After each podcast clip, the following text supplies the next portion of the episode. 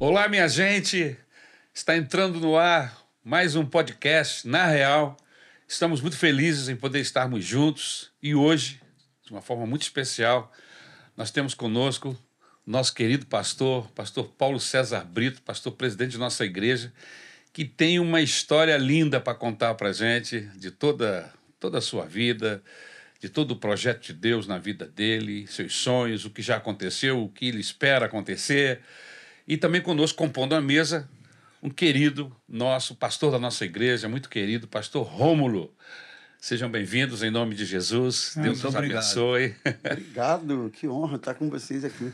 Lucão, sempre com a gente aí. nos Mais um. Então, já sabe, né?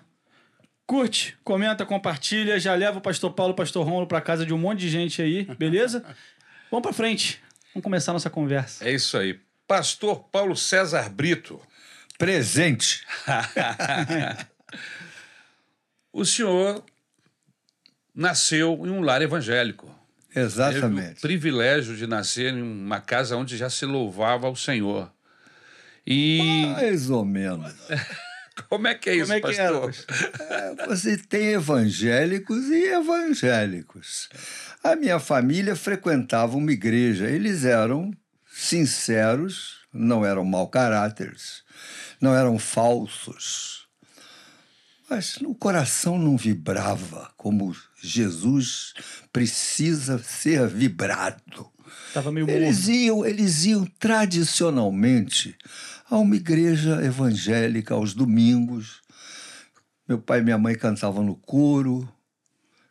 E gente boa, gente que não, não, não tinha história pregressa de, na polícia, é pessoas normais. Meu pai médico, minha mãe era uma funcionária pública, trabalhavam e procuravam en- ensinar os seus filhos na igreja.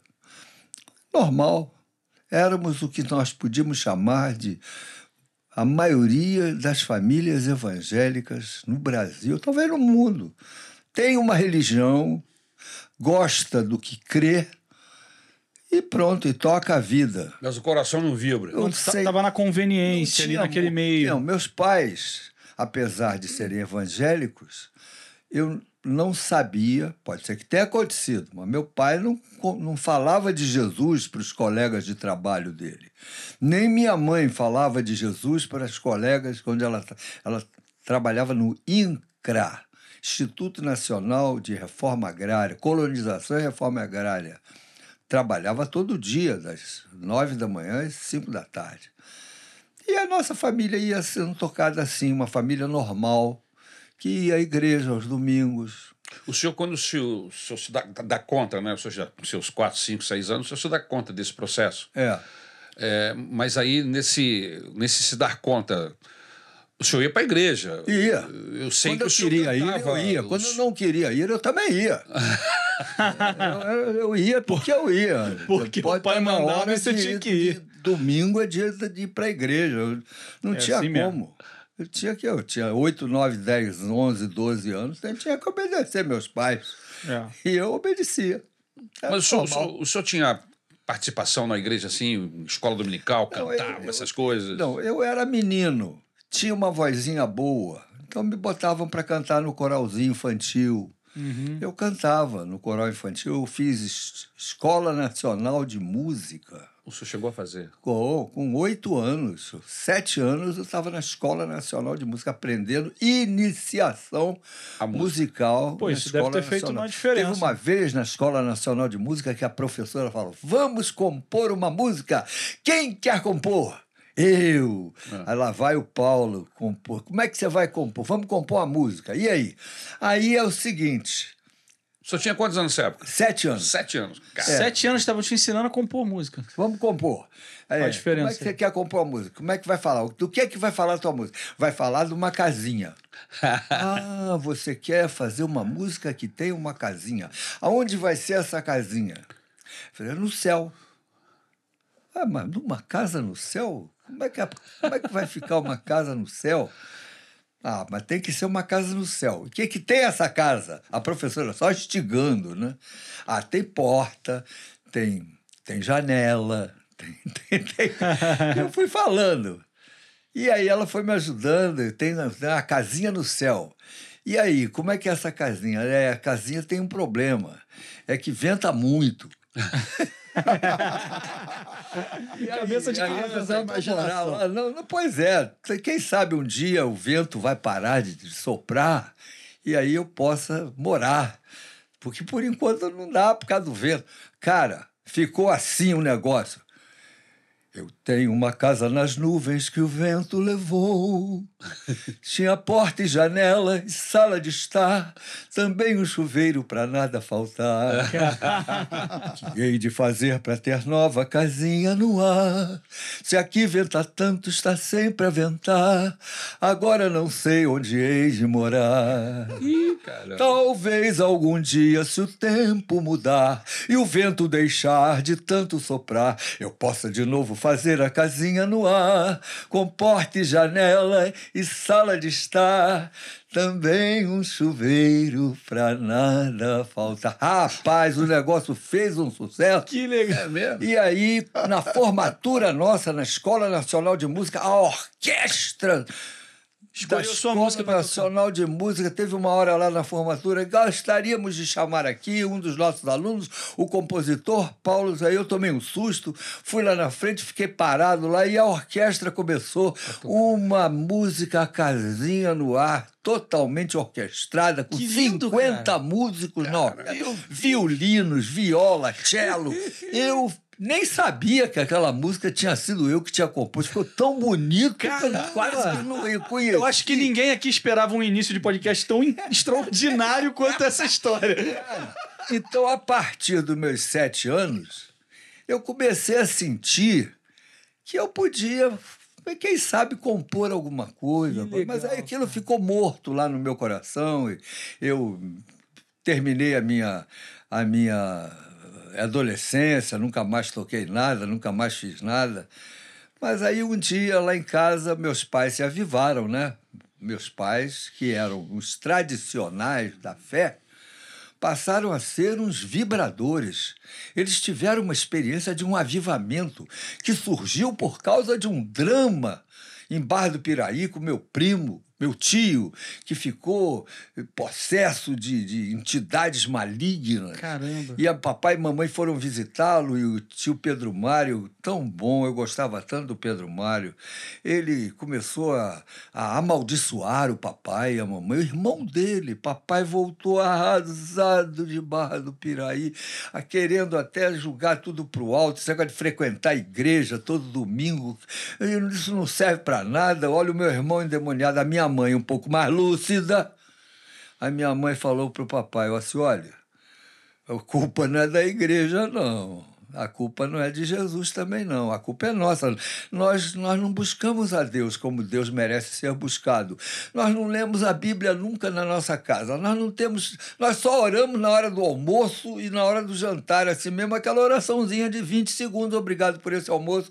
Abençoa a nossa família. Em nome de Jesus, amém. E PT Oração saudações. protocolar. né? É isso aí. E aí os meus pais começaram a procurar uma reunião, um lugar para se avivar, conhecer mais de Deus, se, se deixar o coração valorizando mais as coisas espirituais. Você sabe que quem procura por Deus, gente, quem procura É. por Deus, Deus abençoa. É verdade. Eu não sei o que, para quem que nós estamos falando aqui nessa, nesse, nessa na real, Uhum. mas a verdade é que quem procura por Deus, a família é Deus. abençoada, o marido é abençoado, a casa é abençoada, os sonhos são abençoados e quem busca o Senhor É transformado. tem sempre uma, uma transformação. Papai e mamãe foram transformados. Papai passou a, a, a orar.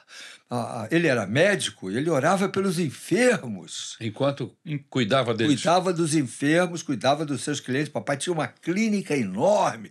Ele era um, um, um ginecologista eh, e obstetra carismático, as pessoas confiavam nele, ele tinha cara de médico. Sabe aqueles médicos que quando chegam perto do paciente, o paciente melhora? Papai era assim, ó. Legal. E aí ele orava pelas pessoas e passou a, a viver uma vida buscando. E eu, garotão nessa época, 18, 17 anos, eu Deixa eu comecei fazer a ver a pergunta aqui. diferença, né? Deixa eu só pedir uma pausa para o senhor. Ah. É, eu queria que o senhor dissesse para a gente como foi ser filho de Acioli Brito E e Zenilda. Zenilda. É. Depende, antes ou depois? Nesse processo, É, porque Antes, ah, um casal normal, um casal trabalhador, um casal honesto, gente boa. E nem todo mundo que é cheio do Espírito Santo, todo mundo que é cheio do Espírito Santo é gente formidável. Mas nem todo mundo que não é, é gente ruim. Sim. Tem gente que não vai à igreja e é honesta. é verdade. Tem Tem princípios. tem religião, mas trata bem os outros, Sim. é humilde, é, é, meu Deus, é confiável. Meus pais eram assim, eram confiáveis. Mas depois de avivados, eles passaram a ser desejáveis. Eles passaram a ser um casal que aglutinava pessoas com Jesus Cristo. Papai abriu a casa dele, onde ele tinha um consultório, para uma reunião e as pessoas começavam a frequentar a nossa casa. Paulo de Fronten, 232. Durante muitos, muitos anos, nós tivemos reuniões toda semana na nossa casa. Como é Nesse que foi? período o senhor já tinha quantos anos? É. Ah, eu era já tinha uns adulto. 19 anos. 19 anos. Quando eu começou, contando né? para vocês, eu era já um.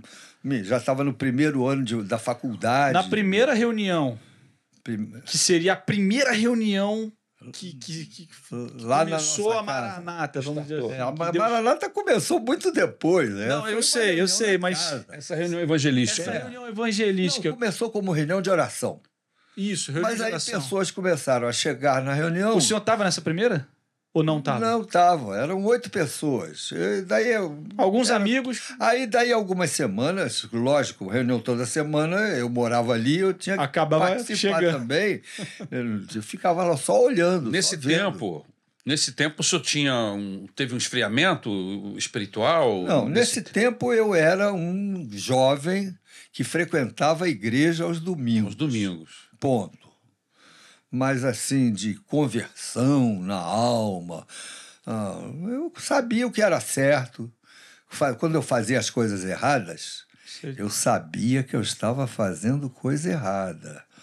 Porque eu Entendi. tinha os princípios do estudo bíblico no meu coração, porque eu fui criado todo domingo indo para o estudo bíblico na minha igreja. Uma igreja que não era lá uma igreja cheia do poder de Deus, mas eles falavam da Bíblia. Os evangé- as igrejas evangélicas, de um modo geral, falam da Bíblia e falam com, com- com coerência, falam com, com, com honestidade, falam com, com. Meu Deus, é verdade. A Bíblia é a verdade. Quem fala da Bíblia fala da verdade. E aí, papai e mamãe começaram a, abrir, abriram a casa para uma reunião de oração. E eu lá. Até que. Até que, você sabe, quem, quem começa a ouvir muitas coisas das bênçãos, as transformações, a, coisa foi entrando no meu coração. No seu né? coração. Foi entrando. Eu teve um momento que eu falei, caramba, eu- eu- tem alguma coisa errada. aí. Eu quero sentir o que esse pessoal está sentindo. Eu, meu pai não é, é, meu pai não é, é, mentiroso. Ele está falando algumas coisas. Eu conheço o, o meu pai antigo e conheço o meu pai agora. Papai mudou. É diferente. Mamãe mudou. Mamãe tem uma mulher de oração. Mamãe ora pelas pessoas. Mamãe tem, tem misericórdia dos dramas das pessoas. Meus pais, classe média, o pai médico, a mãe funcionária pública, sempre, gente de classe média tem sempre gente socialmente inferior a eles por serem de classe média.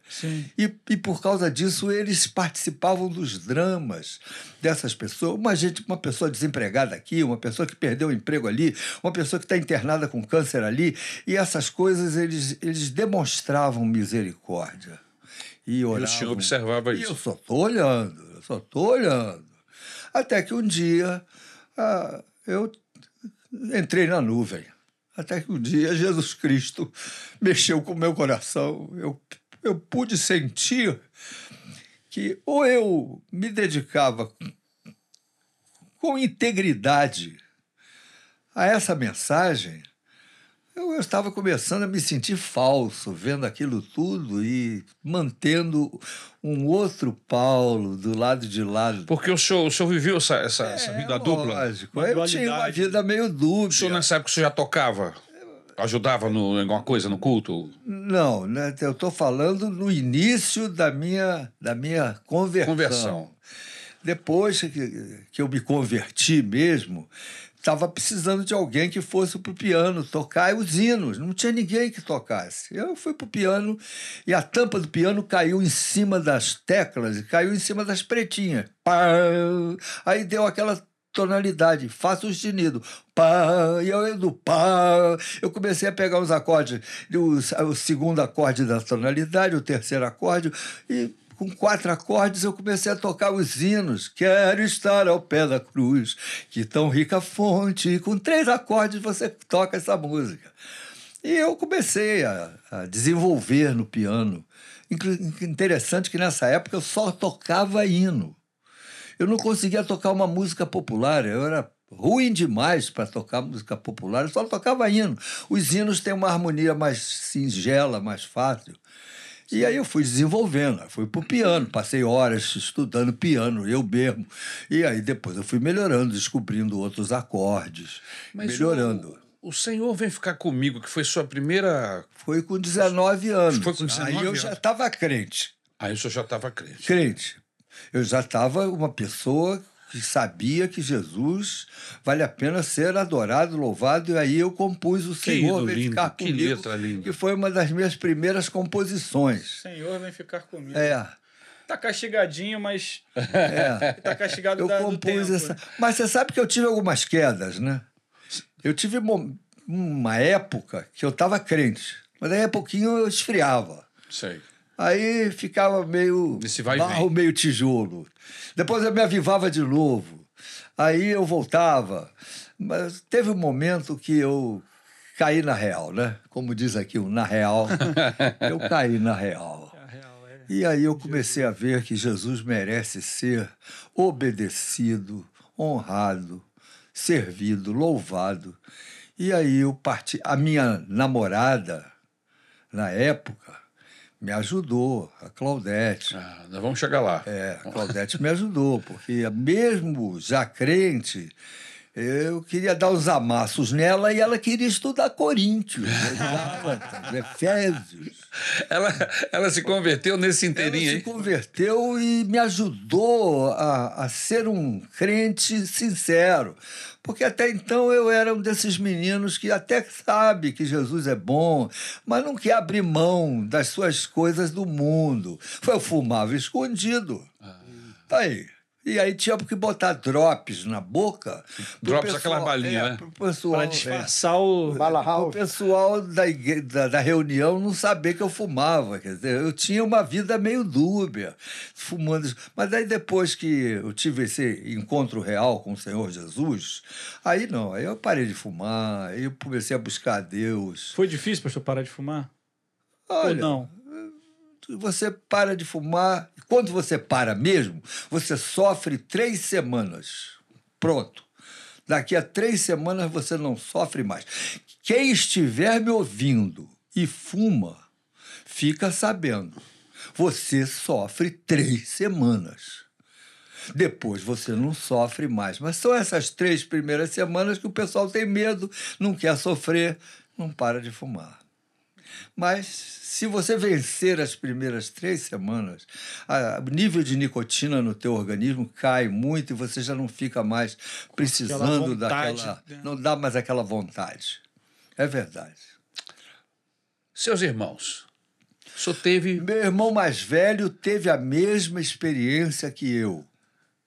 Na época que nós nos dedicamos mais ao Senhor, o meu irmão Carlos Alberto teve a mesma experiência. Tanto que nós cantávamos juntos, nós fazíamos duetos. É mesmo? Ele fazíamos. eh. Ele cantava a primeira voz, eu cantava a segunda, nós cantávamos juntos.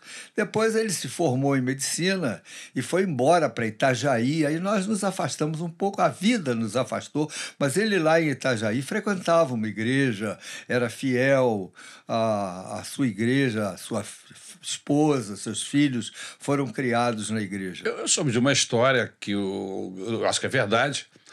O senhor participou de um concurso de música na sua escola, nessa época, não sei se o senhor estava na faculdade ou, ou qual era o. Foi, o, foi um festival de música Festival na de Gama música, Filho. na Gama eu Filho. era da Gama Filho. E eu estava, eu estava já na faculdade. O meu irmão estava no primeiro ano. Ele tinha passado para a faculdade. Mas ele pagava aquela mensalidade enorme. Com muito sacrifício. Como o papai pagava tudo para ele, né? E teve um festival de música e eu, junto com meu parceiro, Luiz Antônio Mileco, ele era, fazia psicologia, eu, eu fui para o piano e compus Encabulada, compus Maramar e compus uma outra música. Eu sei que eu ganhei o primeiro lugar da faculdade de música e o segundo. Ganhou o Ganhou primeiro, o primeiro e segundo. segundo, com as Ganhei o duas melhores canções. O, segundo. o primeiro lugar era uma bolsa de estudos integral na faculdade. Eu já era bolsista, porque eu tinha feito o Sesgan Rio e tinha sido é, Classificado. classificado, mas depois teve um grupo com nota menor do que eu que, que passou à frente da gente e foi para uma faculdade não paga. E nós continuamos na, na Gama Filho. Aí nós entramos com mandado de segurança, ganhamos e o governo pagou todo o nosso estudo. Que legal. Na Gama Filho. Então eu já era bolsista. Mas o meu irmão não. Mas como eu ganhei a o, a- o festival, eu pedi ao ministro Gama Filho que cedesse o prêmio para o meu irmão, já que eu era bolsista. Ele permitiu. Que beleza. legal. Meu irmão estudou seis anos na faculdade, totalmente de graça, por causa desse prêmio Uau. na faculdade. E qual era a música? É, qual foi a música? Nada. Nem me conte, nem me peça para cantar essa música. É mesmo? Já esqueci. uma música romântica. Deixar encabulado. É uma música que fala e não diz nada. Fabulada num momento, num instante, numa dor calada antes. E por aí vai juntando Uma- palavras para fazer rima. Junta, o, meu, o meu parceiro era um parceiro meio, meio doido. E aí eu botei uma música também meio doida no negócio, mas quem cantou foi o Ney Mato Grosso, né? Com aquela voz, naquela época ele não era Ney Mato Grosso, ele era só o Ney. Caramba! Mas a voz era do Ney, Mato Grosso. Cantou afinadíssimo. Aquela música que não dizia nada e ganhou o festival. Mas nessa época o, o, o Ney já fazia sucesso? Ele não, tava mas- começando. Não, não, ele era um eterno desconhecido. Naquela época. Naquela época, ele eu conheci o Você Ney conheceu ele? na casa da Lu- Lu- Lu- Lulinha, Lu- Lulinha em, São, em Santa Teresa. Ela era uma menina que tinha uma reunião na casa dela com músicos. E eu, nessa época, já estava envolvido com poesia. Com, eu fazia parte dos Adversos.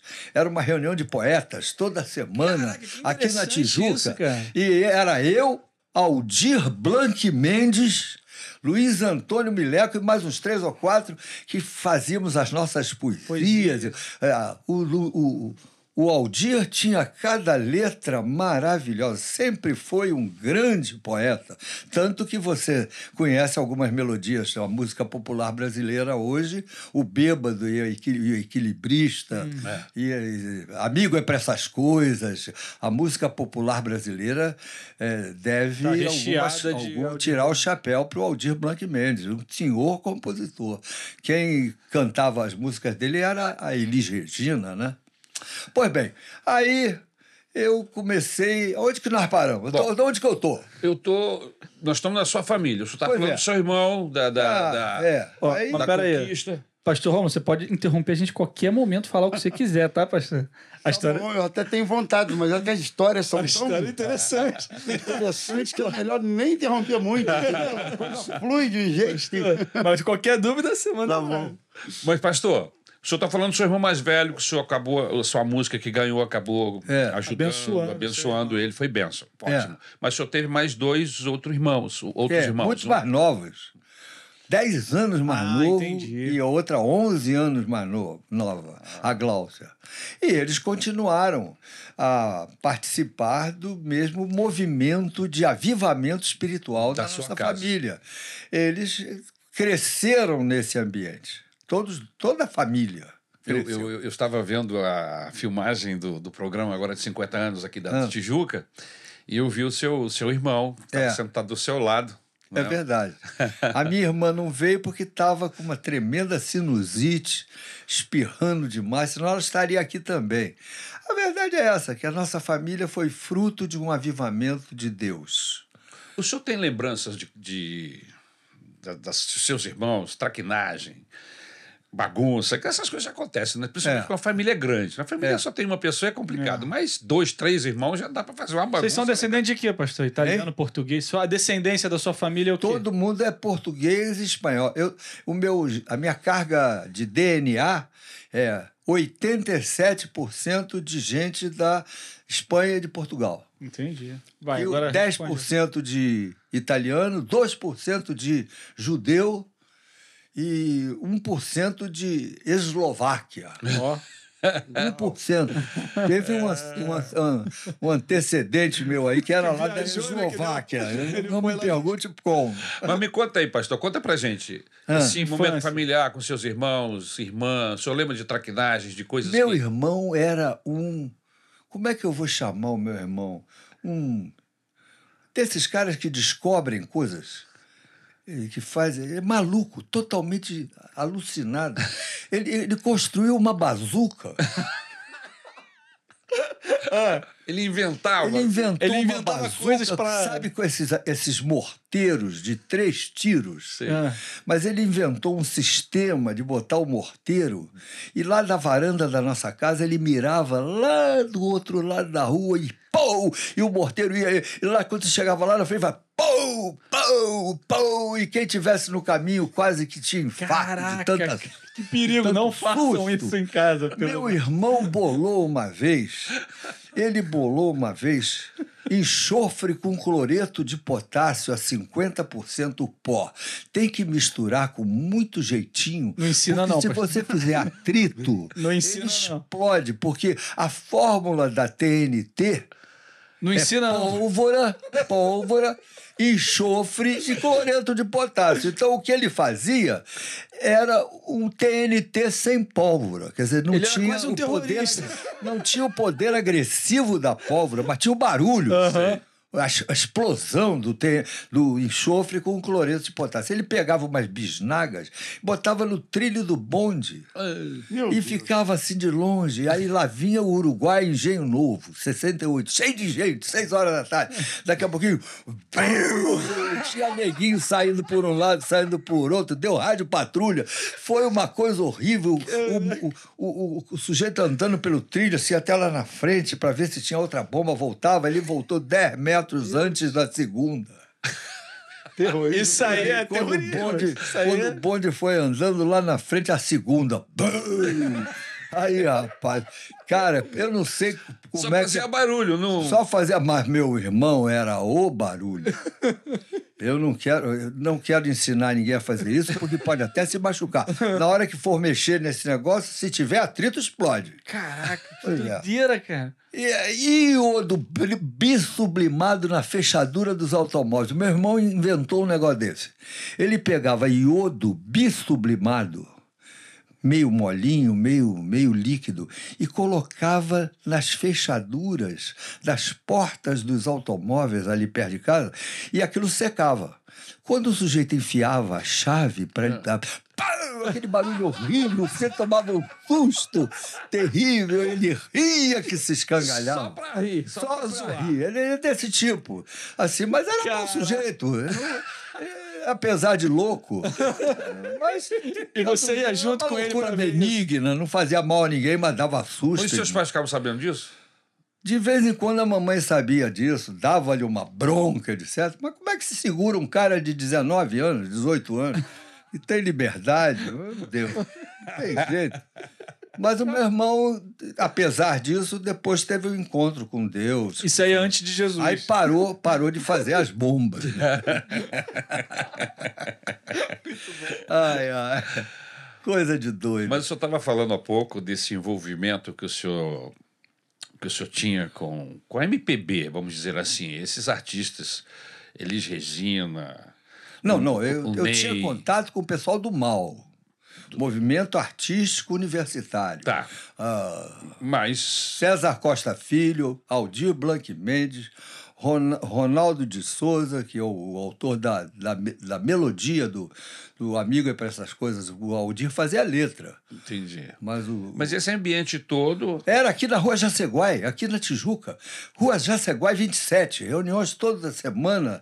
Eu ia, ficava sentado Isso lá. me empolgava. E, Isso ó, o, me Gon- prendia. o Gonzaguinha, o Gonzaguinha estava toda semana lá, movimento artístico, César Costa Filho, Caramba. todo esse pessoal de Pô, música devia popular brilhar o olho, brasileira. assim, né? De tipo. Todo mundo de música popular brasileira estava lá. Mas depois eu tive que fazer uma escolha. Ou eu ia para esse lado da música. Você chegou a pensar em eu- ir? Hein? Você chegou a, a- a ter Até ser vontade? tentado, né? Ser tentado. Eu, eu teve vontade, assim, pô, vou virar um pensando, cantor, eu ia- vou por aí, era, era música, eu amava música, mas aí acabei entrando para a linha evangélica, o gospel. Aí eu me afastei e passei a. a Mas aí só depois que o senhor teve um encontro com ah, Deus. sim, lógico. Nesse período eu decidi eh, ficar eh, mais na igreja, louvando a Deus. Eu, eu mudei de time. O senhor lembra o dia que o senhor teve. Ah, Deus tocou eu- no seu foi- coração? Foi toda uma época. Eu, Foi um período inteiro. está na sombra do meu passado, mas eu não posso te dizer com precisão aqui foi no dia tal, terça-feira. Não, foi um, foi um processo em que eu fui largando aquelas aqueles vínculos. Aquela Porque veja bem, né? música popular brasileira em si não é pecado. Sim. Você pode gostar de música, até compor músicas, e isso não significa que, você- que Deus vai te rejeitar. Não. Mas eu reconheço que é um ambiente meio perigoso. Sim. é um ambiente de muito, muito, muita, muita bebida. Corria droga? Hã? Corria droga, essas coisas? Não, não, nessa época não. Só corria, corria caipirinha. Caipirinha. O negócio era cachaça. Hum. Com, com, naquela época não tinha é, pessoal envolvido com droga. Logo depois começou esse negócio de droga, depois, de né? maconha. Mas na minha época era mais mesmo a Isso foi caipirinha. qual época? Isso aí foi década Ah, de 60? 1970, 69, por aí. Um pouquinho posso- depois que explodiu. É, Aí depois a coisa. Se bem que nem todo mundo vinculado à música se meteu com droga. Não é verdade. Teve gente que não queria saber de droga, só gostava da, da, da música em si. É é? importante o senhor falar isso, porque no imaginário de muita gente é isso aí, né? É. Quem é metido com música é, é, E não é o caso. Não é o caso. É o caso. Tem gente que gosta de música, gosta de, de tocar suas músicas populares, toca o seu violão, canta as músicas do Vinícius de Moraes, do Tom Jobim. Não significa que o camarada que gosta de eu sei que vou te amar por toda a minha vida, eu vou te amar e em cada despedida eu vou te amar. E, e cada, cada ausência tua eu vou chorar, e cada volta tua de apagar o que essa ausência tua me causou. Peraí, isso é bonito. É. Poesia, É, né? a, a música bonito popular brasileira é poética. Poesia. Tem coisas lindas feitas por, por, por, por compositores, e não só de música, o, o Tom Jobim, o, não é, o próprio Vinícius de Moraes. Quanto à, à vida deles, isso é outra conversa. Mas o que, o que eles faziam era muito, uma coisa muito bonita, muito. Trabalho tanto- artístico tanto muito que o bem mundo feito. inteiro tira o chapéu Sim. a bossa nova, a música popular. Eu estava no início dessas coisas Gente, artísticas. mas o Mas senhor há de depois eu- convir que para um jovem criado no Evangelho, diante de todas essas possibilidades de estar com, com esse pessoal produzindo coisas boas, Sim. É. acabam Um monte nos de gente atraindo. super interessante. Lógico, eu né? estava querendo compor, fazer, tanto que eu até ganhei um festival de música, o pessoal me, me, me, me abraçou, E- eles faziam parte do júri, alguns deles, e deram o primeiro lugar para o Luiz Alfredo e para mim. Mas depois eu fui me afastando. Mas isso era o talento que o senhor tinha já Bem, sendo bem. aflorando, vamos dizer você assim. chama como quiser. Eu sei que eu ia pro piano e Deus me abençoava e eu, eu tinha, eu, eu compunha. E eu não compunha com dificuldade, eu compunha com certa facilidade. A música vinha ao meu coração e eu, eu, eu tenho um jeitinho de tocar. Eu não sou um grande pianista, mas eu, eu, tenho, eu tenho ouvido. Quem tem ouvido acha um acorde e melhora o acorde. E eu ia compondo, e as músicas e os hinos iam O saindo. senhor teve uma época de muita produção, o senhor produziu Tive, muito. eu, eu compus mais de 90 hinos. Caramba. Mais de 90. Tem hino que eu nem me lembro direito. Quando começa a tocar, eu me lembro que fui eu. Entendeu? Mas, de qualquer maneira. Se eu, eu- pegar aqui um avulso, talvez você não. é, na realidade, eu não estava pretendendo gravar nada. Eu compunha algumas músicas, mas isso não significava que eu ia gravar. Sim. Mas até que o pastor Daniel Bonfim chegou para mim e disse: Paulo, você precisa gravar, suas músicas são boas. Aí eu falei: tá bem, quem sabe, vamos ver. E nessa época, eu senti um desejo no meu coração de que a nossa igreja, nessa época nós já tínhamos a nossa igreja, a Maranata, e nós, eu pensei num acampamento. Ah, se nós tivéssemos um acampamento. Porque eu fui fruto de um acampamento. O meu, o meu encontro com Jesus, a minha volta para Cristo, passou por um Por um acampamento. Pô, explica um acampamento onde eu fui, vi outros jovens orando, se ajoelhando, chorando. Aonde foi, pastor? Qual Ah, igreja? Foi, foi em São Paulo. São Paulo. É, um acampamento em São Paulo. A Igreja do Evangelho Quadrangular, Carlos Alberto Bezerra, que nessa época era pastor, agora ele é da Comunidade da Graça. Mas depois que eu, eu comecei a me interessar por, acampamento, eu falei, poxa, a Maranata podia ter um acampamento. E aí a direção da igreja disse: olha, nós não podemos fazer um acampamento, porque nós não temos dinheiro nem para o nosso templo. Nós nos, nos reunimos num auditório alugado na. na na ABI, ABI. e em Vila Isabel, que era o auditório da Rádio Boas Novas. Nós, nos, nos nós alugávamos esse audi- esses auditórios. Nós não temos um templo, como é que nós vamos investir dinheiro com acampamento? Foi aí que me ocorreu a ideia de falar, tá bom, mas se eu gravar algumas músicas, se eu, se eu compuser algumas músicas e gravar e vender, com esse dinheiro a gente não pode começar um acampamento? Aí disseram, se esse dinheiro não vai sair da Maranata, vá em frente. Não pode é prejudicar a- a- o, a- o income, o dinheiro que entra na igreja, que esse dinheiro é sagrado para que a gente possa economizar e, e adquirir um templo. Perfeito. Aí eu fui, gravei Senhor, vem ficar comigo, gravei Levo os Meus Olhos e gravei Cristo é Paz, que são os, te- os três primeiros LPs, e começou a vender. Eu comecei até a, a, via- a- a Ser ser convidado. convidado para cantar músicas e hinos em algumas igrejas. E eu sempre dizia o seguinte: olha, não, ah, nós queríamos convidar o senhor para vir aqui cantar. E, olha, eu não posso aceitar porque eu não sou um cantor.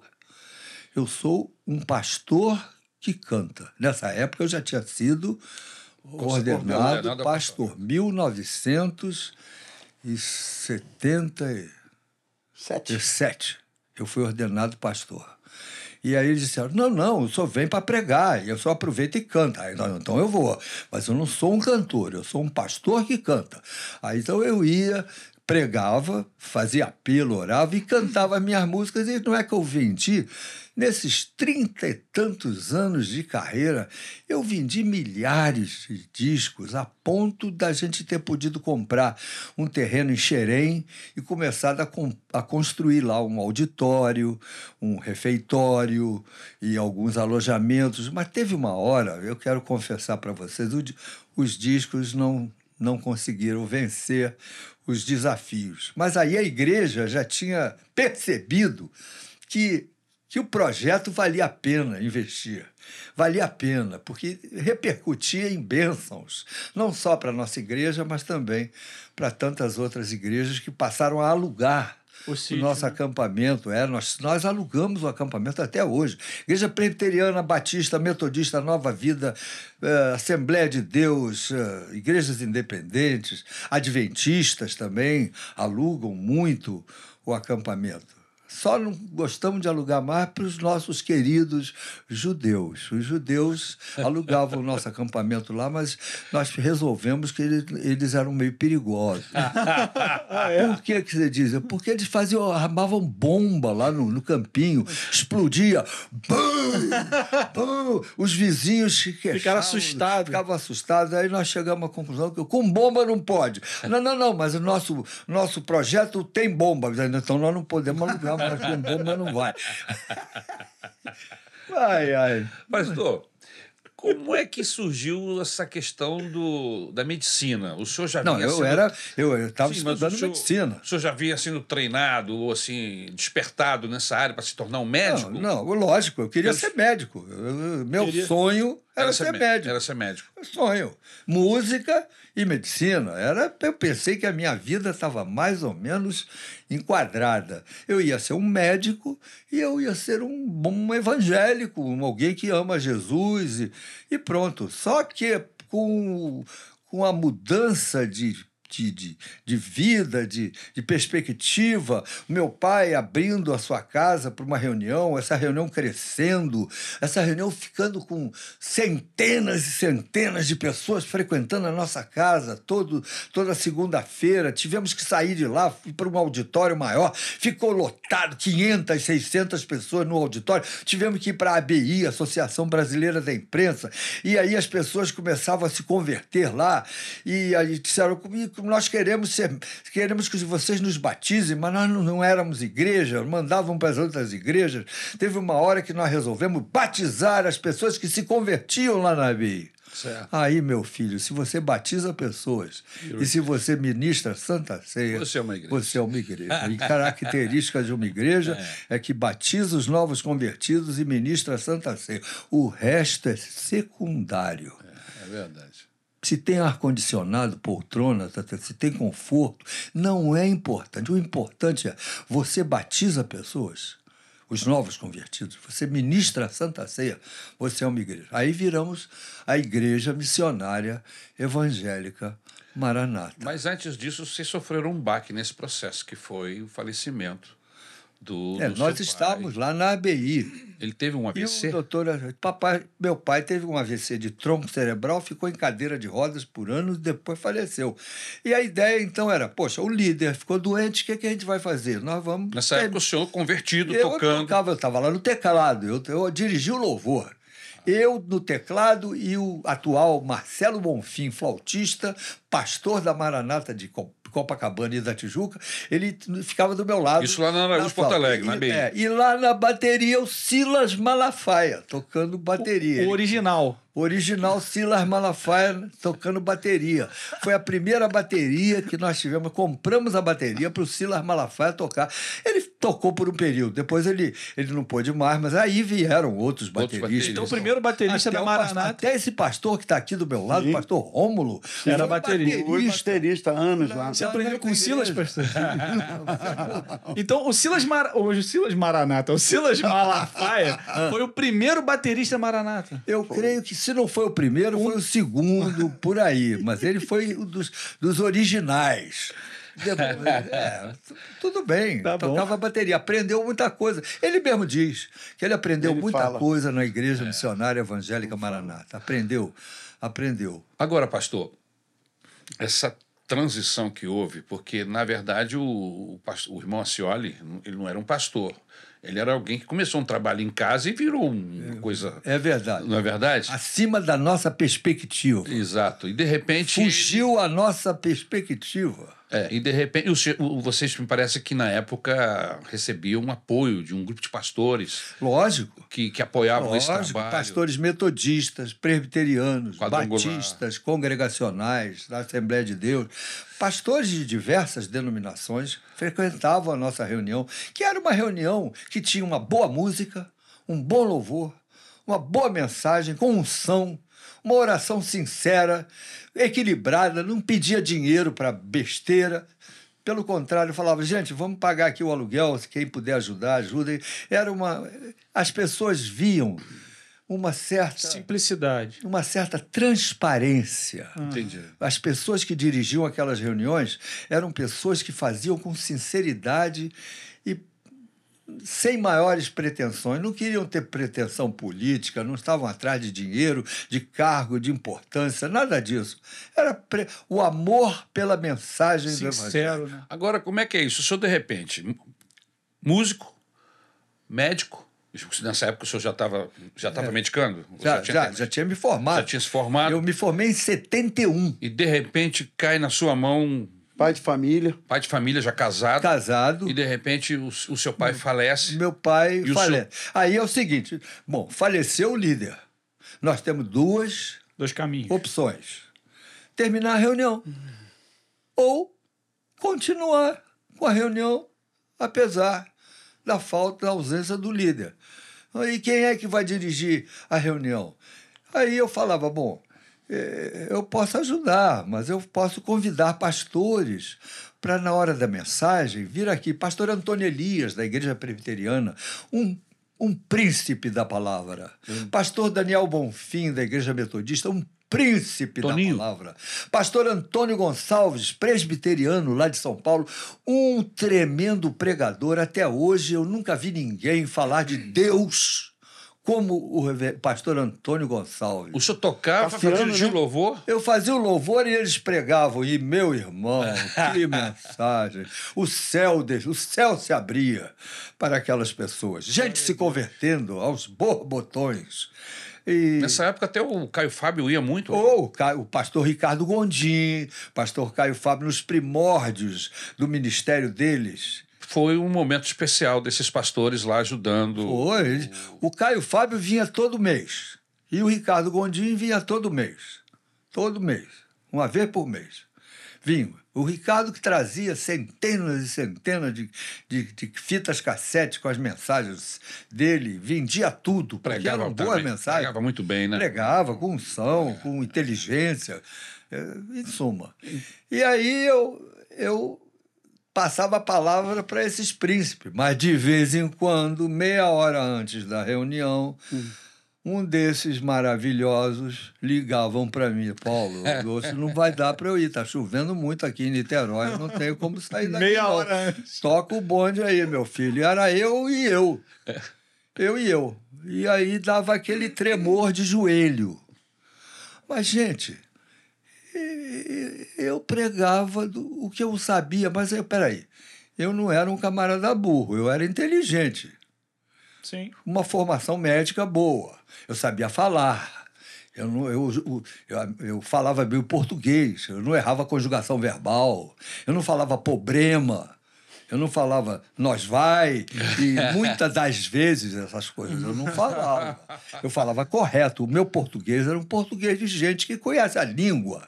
Mas, pastor, E, além de tudo, eu conhecia a Bíblia. Eu tinha uma formação de escola bíblica desde pequenininho. Então o senhor tinha conteúdo. E eu, eu, eu, eu li a Bíblia também. E eu orava. Fala, pastor Rom. permite Claro. falar alguma coisa.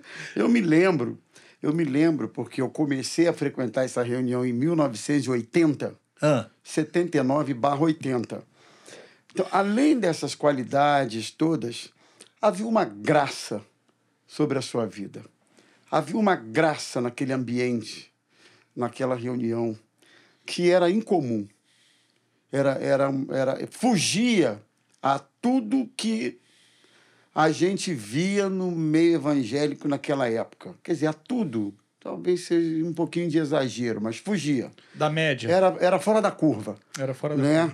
A gente via, por exemplo, aquela fila no elevador que dobrava o quarteirão ali, dobrava a rua, Rua México. edifício Herbert Bolsa. Associação. Brasileira Araújo, da- Porto Alegre, Araújo. Porto México, Alegre, México. 71, nono andar. A, a- exato, a, a fila dobrava aquela Ficamos rua. lá 32 anos. Isso. As pessoas se, se amontoavam, se apertavam para assistir aquelas reuniões. É. Então, é claro que destacar qualidades inatas de uma pessoa é importante, mas havia uma graça Havia naquela uma graça reunião. de Deus. Não? Havia a uma verdade que naquela a reunião. verdade que não era eu. É. Era uma equipe de. Havia oração. Havia um grupo que ficava orando Enquanto o culto lá acontecia. atrás Sim. da galeria, É escondidos no, no escurinho. Eu me lembro desse, desse, desse cubículo. Para que Deus abençoasse o que estava sendo feito ali naquela reunião. Em suma, meus irmãos, quando a gente busca o Senhor Jesus com transparência de alma, sempre haverá uma bênção que vai fugir dos nossos padrões. As pessoas se convertiam mesmo. Interessante que essas reuniões acabaram sendo uma espécie de celeiro É. para dezenas de pastores Oh, que futuramente seriam meu Deus! pastores Não, não, né, não por esse pastores. Brasil Eu afora. me lembro de que houve um período que as primeiras quatro poltronas no primeira fila eram frequentadas por freiras católicas É mesmo? que iam lá assistir a reunião e se abençoar. Tem, não tem muitos anos agora, eu passei na igreja Santa Edvige, em São Cristóvão. Botei meu carro, ali tem um estacionamento. Quando eu passei, eu vislumbrei uma reunião, o padre lá com o violão, o pessoal cantando. Só que estavam cantando um corinho que eu havia composto. Lá, aí eu fiquei parando, fiquei parando, olhando assim, estupefato. Aí o padre me viu, fez assim: vem, vem. Disse, não posso. Botei a mão no relógio. Mas esse cântico aí fui eu que compus. aí o pessoal todo se virou para trás para ver quem era o peça rara que estava falando isso. Aí eu me mandei, porque eu estava realmente atrasado. Mas, de qualquer maneira, é, esse negócio de música que, que louva a Deus tem sempre uma boa história. Eu me lembro de um. Esse hino, Senhor vem ficar comigo. Eu gravei esse LP. E aí, o padre católico de uma cidade no interior de Minas pegou o disco Senhor vem ficar comigo e botou no alto-falante da igreja. E Da os vizinhos, o, o vizinho da igreja católica se converteu e hoje ele é presbítero da Assembleia de Deus daquela cidade. Porque ouviu uma música. Sim. Senhor, vem ficar comigo. E o ladrão que roubou um carro que tinha uma fita? Conta essa história. Ah, é Não, verdade. não foi bem assim. O menino era Agora filho, chegou a hora o menino história. era filho do prefeito É. de uma São José do Rio Preto. É. O prefeito era de família evangélica e o filho dele tinha um carro com uma fita cassete minha, com os meus minhas músicas. E e- ele foi sequestrado, porque queriam dinheiro do prefeito. Pra... 28 dias o rapaz teve, teve sequestrado. Catizeiro. Cativeiro, 28 cativeiro. dias, é. Terrível E- isso. e durante 28 dias, os ladrões puseram no, na- no sonzinho que o cara estava lá a minha fita cassete 24 horas por dia. Acabava a fita, trocava, daí acabava o lado B, trocava pelo lado A. O menino, que depois foi solto, o menino, filho do prefeito. Ele só sabia falar sa- suas músicas. Caramba, ele me chamou para ir lá cantar música que ele queria cantar comigo, porque ele sabia tudo de cor. 28 Melhor dias ouvindo você. As mesmas músicas, estava melhor do que eu. Meu Jesus, tem coisas assim que a gente não sabe, só no céu. História. Que a gente vai saber dos, dos, dos testemunhos de pessoas. Eu me lembro do pastor Jacó. O pastor Jacó estava numa depressão na vida, etc. Quando ele pegou aquele disco Cristo é Paz, tem ele aí? Cristo é pai. Cristo É é, Paz. Ele escutou o Cristo é Paz. de Não, Jesus. está faltando. Tá aqui atrás. Então, Cristo é Paz. Tá aqui. Ele pegou esse disco, Cristo é Paz, e a música que ele ouviu é. a- Cristo é Paz. É o que dá o nome, que dá o nome ao, ao- Isso. E aí ele gostou da música. Ele pegou um ônibus e veio aqui para o Rio, conheceu o Paulo César. E entrou na ABI. Chegou lá, e eu tocando lá na ABI, ele chega, olhou para mim, você é o Paulo César? Mas eu não sabia quem era ele. Eu sou, eu sou o Jacó. Eu falei assim, muito prazer. Eu reconheço que eu não valorizei aquilo, eu não sabia que era o Jacó. Ele estava ali com o coração grato a Deus pela música que o, o havia tirado da depressão e trazido ele de novo para um momento de, de, de equilíbrio, de bênção no ministério dele. Bom, resumindo a história, eu e o Jacó somos amigos até hoje. Ele é um dos meus melhores amigos. O, o ministério do pastor Jacó na cidade de Maringá, Maringá. é um portento. Esse moço é um líder, ele é um, um, um autodidata, ele já escreveu vários livros, ele veio de baixo. A família dele era tão pobre que eles só comiam abóbora. Abóbora. Eu já ouvi essa história. Abóbora. Porque não tinham dinheiro para comprar nada, era só abóbora. Mas a avó dele se converteu pelo rádio num programa evangélico e na conversão da avó, toda a família começou a subir financeiramente, socialmente, espiritualmente, materialmente, tudo. O evangelho faz com que a Enriquece. pessoa suba de nível. Você passa a ter melhores amigos, melhores sonhos, melhores propósitos na vida, melhor equilíbrio para ga- gastar o seu dinheiro. Você, quando tem um encontro com Jesus, passa a ler bons livros, a, a- a- a- a frequentar lugares melhores, a ter famílias Mais estruturadas. mais estruturadas. Com certeza. Valores mudam, o homem Jesus que não anda tudo, né? segundo o conselho dos ímpios, não se detém no caminho dos pecadores, não se assenta na roda dos escadeiros. Antes tem o seu prazer na lei. Tudo que ele fizer será bem sucedido. É isso que o evangelho faz na vida da gente, fez na vida do Jacó e faz na vida de milhares de pessoas que, que buscam a Deus. Pastor, a gente roda pelo Brasil aí quando é convidado, ou mesmo quando sai de férias. eh, A gente está sempre encontrando pessoas, né, Rômulo? Oh, As pessoas que tiveram um encontro com Deus e que hoje são pastores, são líderes, são pessoas que tiveram suas vidas transformadas, mas que passaram pela ABI, que ouviam o Senhor cantando, que ouviam os pregadores, ou seja, o culto da ABI é, Influenciou. acabou influenciando uma geração enorme de É pessoas, né? um número enorme de pessoas. Lastimavelmente, No Rio e nós no Brasil. tivemos que encerrar a reunião porque o Rio de Janeiro ficou muito inseguro, a parte do centro da cidade. Nós terminamos lá, era 2000 e... Hã? Nós terminamos lá em 2002? Eu sei que nós ficamos lá 32, anos. 32 anos. Começou em 79? Eu não, eu Rômulo, não sei lembra? Eu sou horrível pra 79, eu. Eu sei que eu lembro do palco início, da do- início dos anos Eu sou 2000, horrível, Eu talvez. sei que nós encerramos. Mas quando nós encerramos a ABI, a nossa igreja já tinha se sedimentado. Ah, sim. Sim.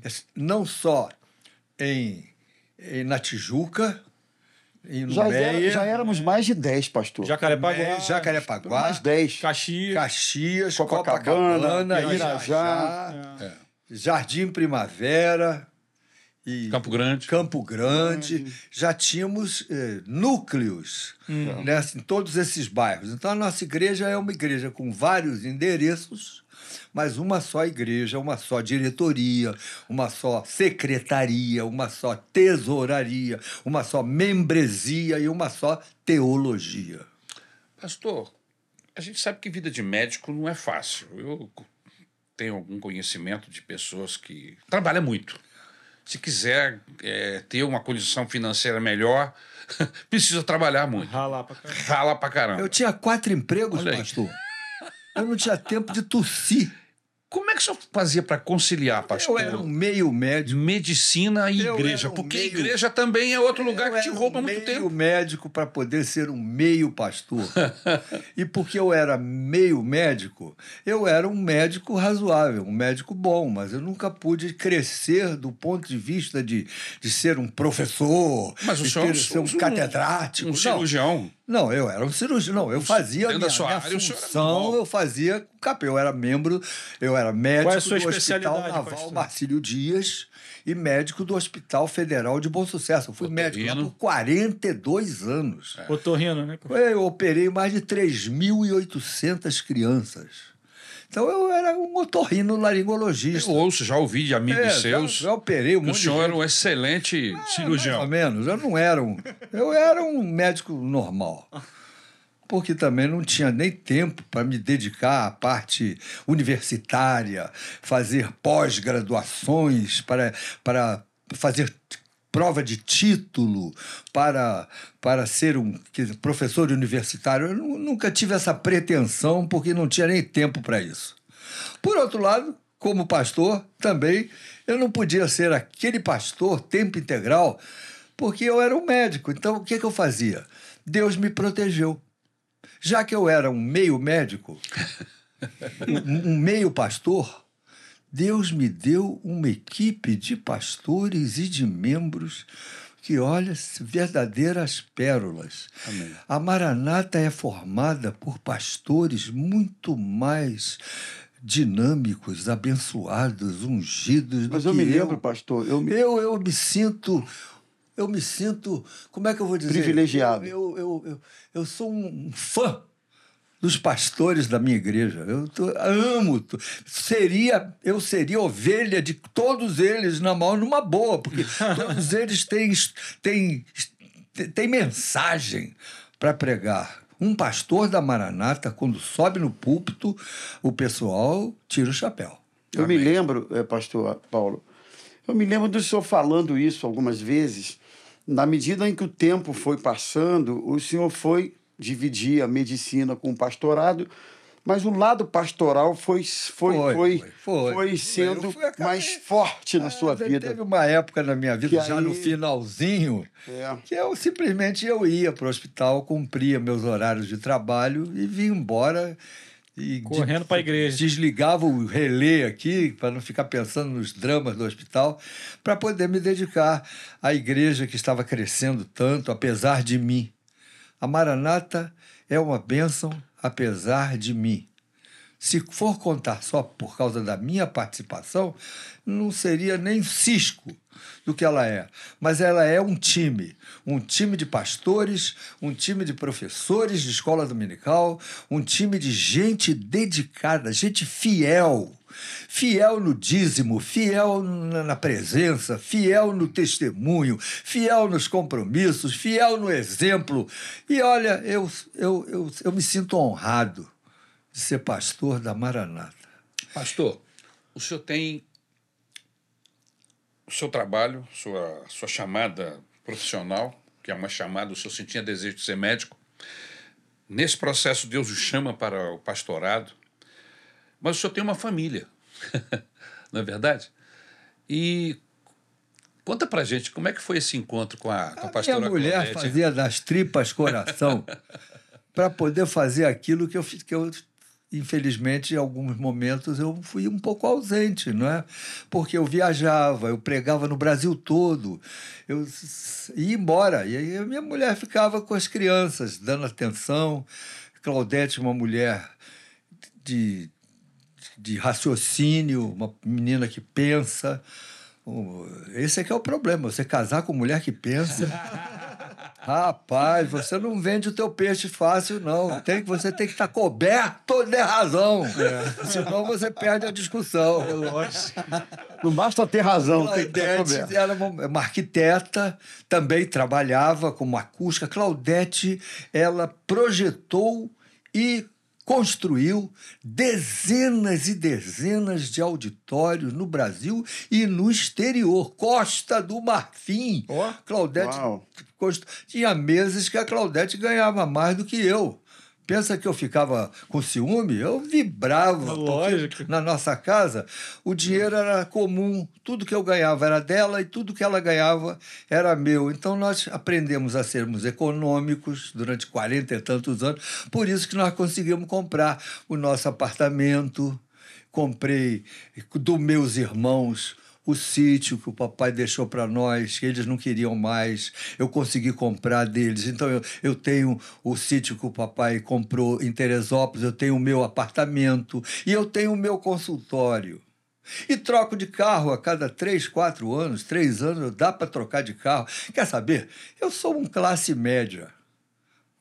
Classe média. E eu acho até que eu sou classe média alta, porque eu tenho três geladeiras. Eu tenho uma é verdade, o camarada que tem três geladeiras é classe média alta.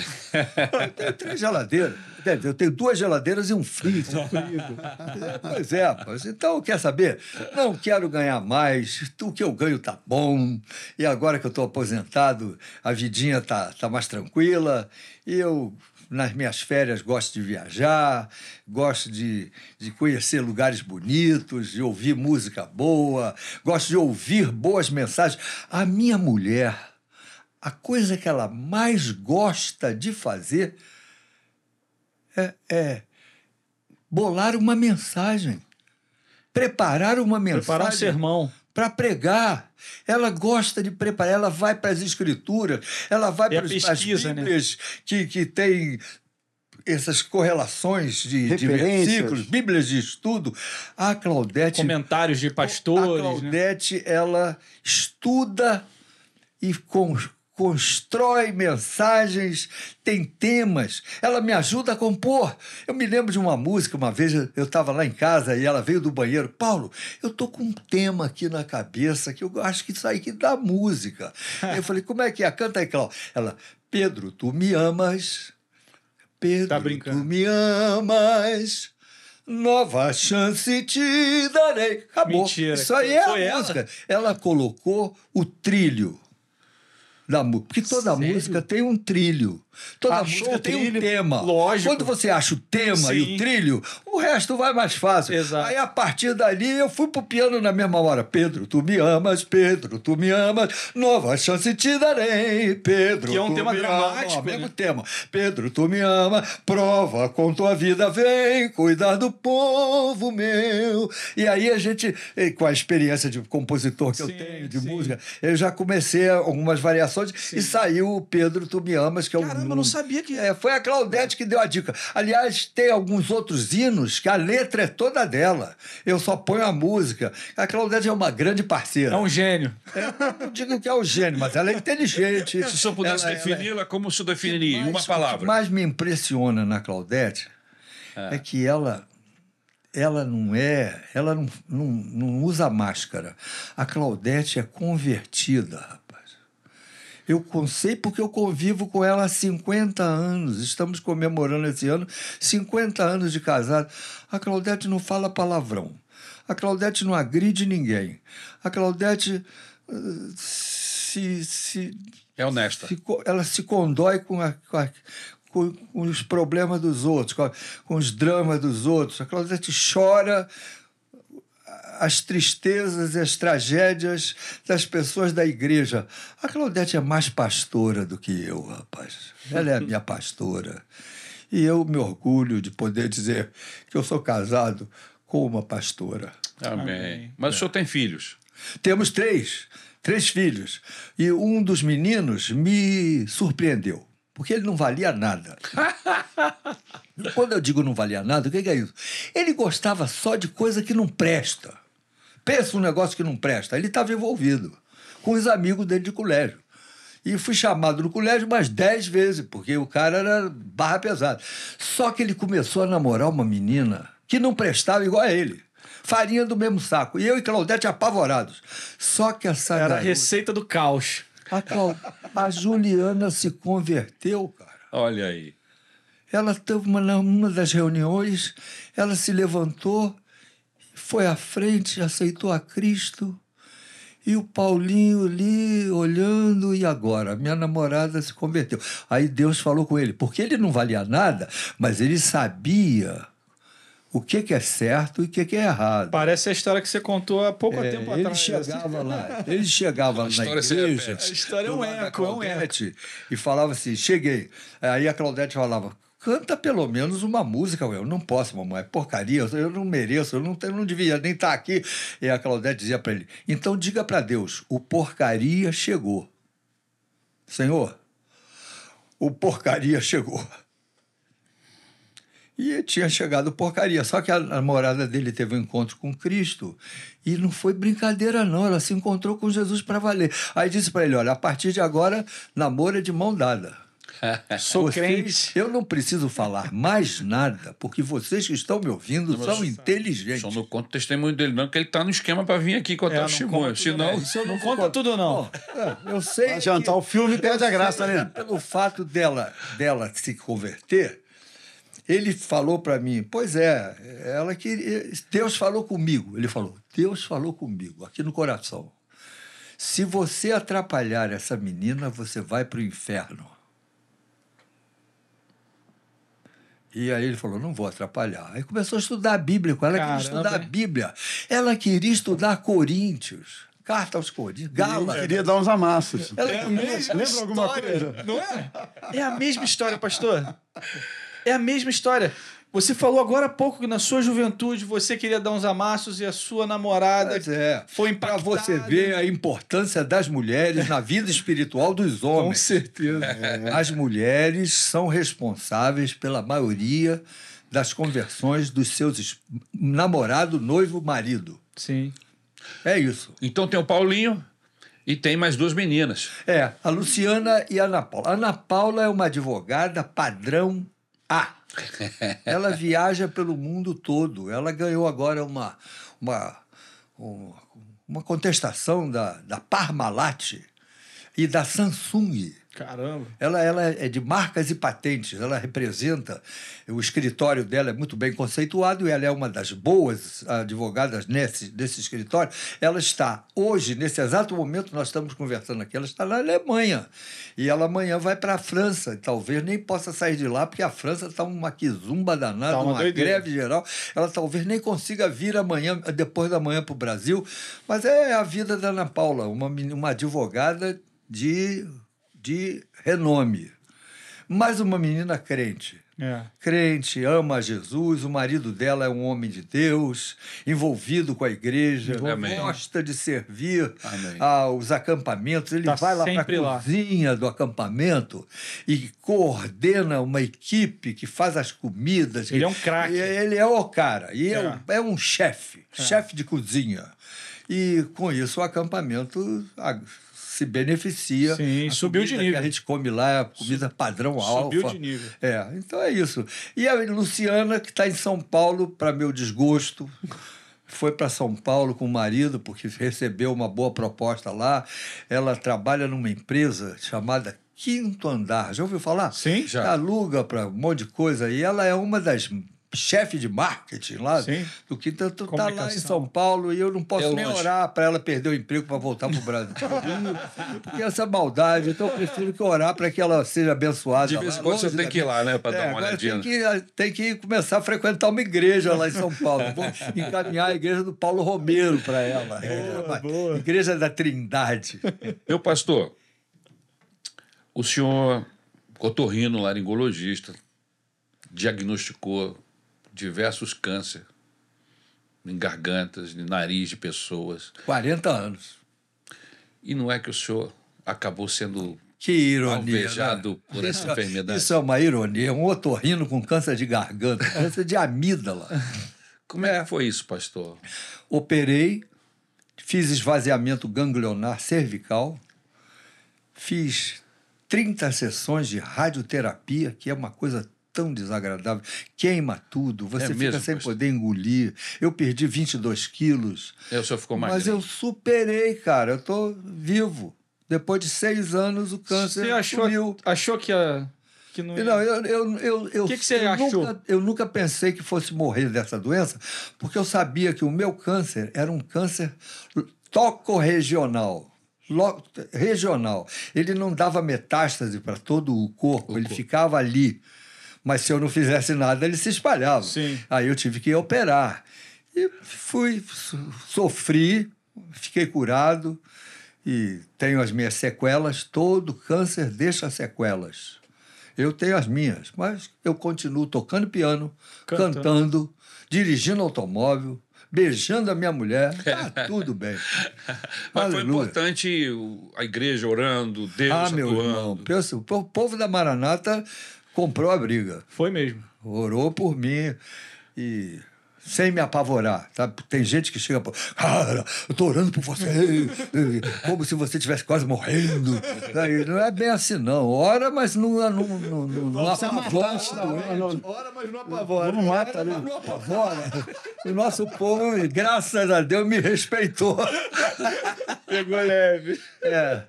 É isso, gente. É a minha vida. Resumi a minha vida aqui. Eu espero que não tenha sido chato. Não, pastor, foi emocionante ver o senhor, ouvir o senhor falar das, das coisas que Deus fez na sua vida, do seu encontro com Deus, isso emociona a gente, a gente chora É, junto. foi.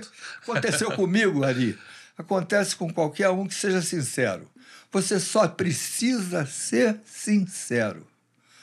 Deus, ele exalta o que se humilha e ele humilha o que se exalta. Ele, ele tem boa vontade com aquele que é humilde diante do seu Deus e procura ser sincero. Deus não te pede perfeição logo de cara.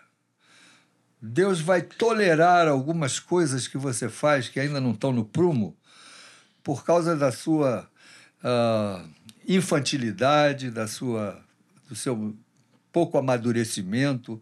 Por isso que eu não valorizo, eu não dou muito ah, valor opressivo para esses jovens que começam a frequentar a igreja evangélica, mas têm os seus probleminhas. Tem- Eu sinto um cheirinho de cigarro de alguns que estão chegando.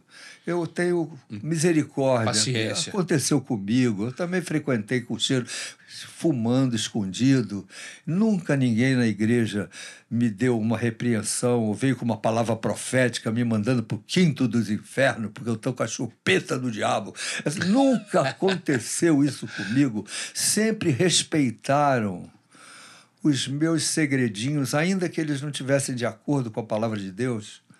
E Deus trabalhou na sua Meu vida e o filho, senhor foi liberto. Deus tem tempo para tudo na É. vida. Se alguém está me ouvindo nessa real agora e tem um filho meio, Perdido. meio perdidão, calma. Paciência. Tenha misericórdia, tenha paciência.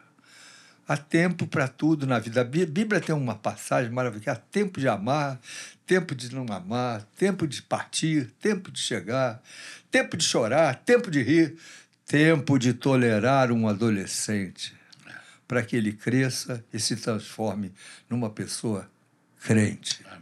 Aleluia. É isso. Pastorzão, o senhor tem 76 anos. 7,5. 7,6 só mês que vem. 75. Falta um mês ainda. Pelo amor de Deus. 75. 7,5. O senhor tem sonhos, pastor?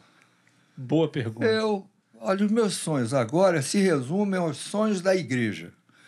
Eu e a Maranata somos um.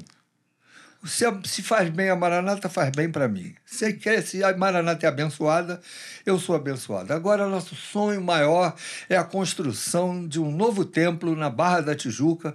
E eu e minha esposa, minha esposa arquiteta, já está fazendo o projeto com toda todo o dinamismo dela, não fazendo o que pode, fazendo, não fazendo o que quer, faz o que pode, porque o terreno não é tão grande assim como, É. como o de Campo Grande, que Tem foi um limitações, né? O- mas, de qualquer maneira, nós estamos aí procurando, procurando eh, fazer crescer a obra que o Senhor tem colocado em nossas mãos, não é só na minha, do Rômulo, na sua, dos pastores da Maranata. Essa obra é nossa. Esse, esse, esse sonho é nosso. Ver pessoas salvas, convertidas, famílias eh, mudadas, famílias eh, que estavam em num processo de separação restauradas. Para isso, a gente tem encontros de casais, encontros de jovens, encontros de crianças, e avivamentos, e conferências. Fazemos o que podemos. Se nós não podemos tudo, podemos o que, o que podemos, nós temos que fazer. E Deus vai fazer aquilo que a gente não pode fazer. Agora, Fala, pastor. não, eu estou me lembrando aqui da nossa história, né? Pastor Paulo relatando isso tudo. A Maranata, afinal de contas, fez 50 anos. E, e uma história bonita, de credibilidade, Sim. credibilidade teológica, credibilidade eh, como instituição, credibilidade pastoral. São 50 anos de história E sendo limpa, respeitados, limpa, e história sendo limpa. respeitados por pelas denominações sendo que nos rodeiam, que nos veem com bons olhos, com simpatia, Sim. com, Com respeito, com respeito, com, Com admiração. Com admiração. Algumas, até- alguma admiração até que nós nem merecemos. É. Tem gente que chega para mim, Pastor Paulo, eu posso tirar uma foto com o senhor? Que honra! É que tirar uma foto comigo é uma honra para a pessoa. Eu me sinto até constrangido. né? Quem sou eu? Pra... Eu vou tirar uma foto com o senhor quando acabar esse programa. Ninguém vai me Eu impedir. também vou. Ninguém vai me impedir disso. Tá bom, gente. Deus abençoe essa turma que está nos ouvindo pela Real. Pastorzão, olhando ali para aquela Ah câmera. lá, vamos ver. Câmera Você, ali. meu filho. Dá um recado para essa turma, pastor, para a gente Eu fechar não esse programa. Para quem que eu estou falando? Pode ser que eu esteja falando para meus irmãos em Cristo. Com certeza. E pode ser que eu esteja falando para alguém que, sei lá, Foi convidado a ouvir o programa. sintonizou aí o Na Real e não está nem entendendo muito esse nosso linguajar. Eu só quero te deixar uma palavra. Busca o Senhor Jesus Cristo Amém. na sua vida, naquilo que você faz, procura dar a Ele ah, o valor, a atenção, o respeito, a adoração que Ele precisa e que merece. Ele precisa, é mais ou menos, eu errei a palavra, Jesus não precisa de nós, não. Nós é que precisamos dele. É verdade. Mas você, se você buscar o Senhor, alguma coisa linda vai acontecer na sua vida, Amém. como aconteceu na minha vida, na vida desses É irmãos verdade. que estão aqui Verdade. e de pessoas que querem servir a Jesus com sinceridade. Deus te abençoe. Pastor Rômulo, Bom, diante de tudo isso que a gente falou, eu queria dizer o seguinte: o evangelho vale a pena. O evangelho é o mesmo, 50 anos atrás, é o mesmo hoje. Vale a pena servir a Jesus, vale a pena ser fiel, vale a pena se dedicar, vale a pena gastar a sua vida no reino de Deus. Vale a pena. Com certeza. Luquinhas. Eu acho que assim, eu não frequentei as, as reuniões iniciais da Maranata porque eu nem era nascido, É lógico. mas eu consigo ver de forma muito clara o impacto dessas reuniões. Conversando com o pastor Paulo, com o senhor, com meu pai. Meu pai também não frequentou essas reuniões. Não, eu peguei de Você pegou 90 a- para cá. De 90 para cá, já na ABI, Na né? ABI já. Peguei uns 15 anos de ABI. Foi. ABI eu também vi a ABI. Eu lembro de eu criancinha lá na, naquelas cadeirinhas lá em cima na ABI. O impacto da Maranata é algo extraordinário. Eu, eu nasci na Maranata. Eu tenho. Não sei por que eu tô chorando. eu tenho 32 anos de vida e 32 anos de Maranata. É. essa igreja ela eu passei tudo na minha vida literalmente aqui dentro então assim é muito lindo Só uma palavrinha, meu filho.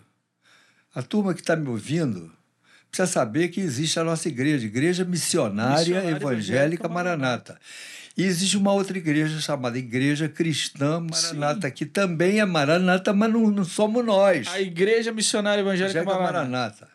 É. o impacto dessa igreja é muito grande na minha vida é total e eu consigo perceber mesmo não tendo frequentado essas reuniões incríveis que rolaram lá atrás eu consigo perceber o impacto dela na minha vida apesar de eu não ter frequentado essa reunião se hoje eu tô casado tenho um filho é porque essas reuniões impactaram pessoas, impactou meu pai, impactou minha mãe, impactou o senhor que convidou meu pai para estar na Maranata lá na década de 80. Grande convite.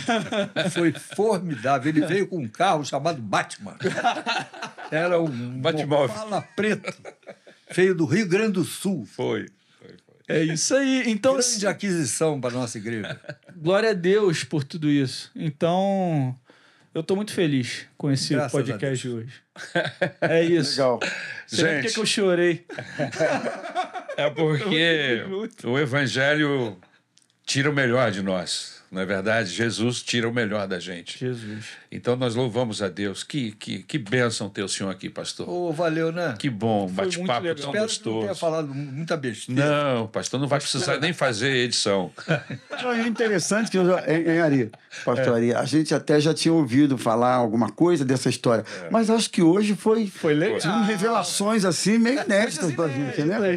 Bomba, teve bomba. Bomba no trilho do trem, isso aí eu não conhecia. Eu não conhecia a história da, da, do- da casa, casa do céu que voa. Como é que é? Cara, Essa Tem música uma aí. casa nas nuvens que o vento levou. Sensacional. Mas e nós temos mesmo, lá no céu, nós temos uma casa sendo preparada pelo Senhor Jesus. Verdade, essa o vento não leva. Nossa, o vento não leva. Glória a Deus. Gente, foi ótimo estar com vocês. Tchau, pessoal. Divulgue esse, esse podcast, mande esse link para todo mundo, compartilhe. Deixa o like. Isso. que Procure uma igreja evangélica. Isso, procura Jesus. Deus abençoe você, em nome de Jesus. Até a próxima, valeu.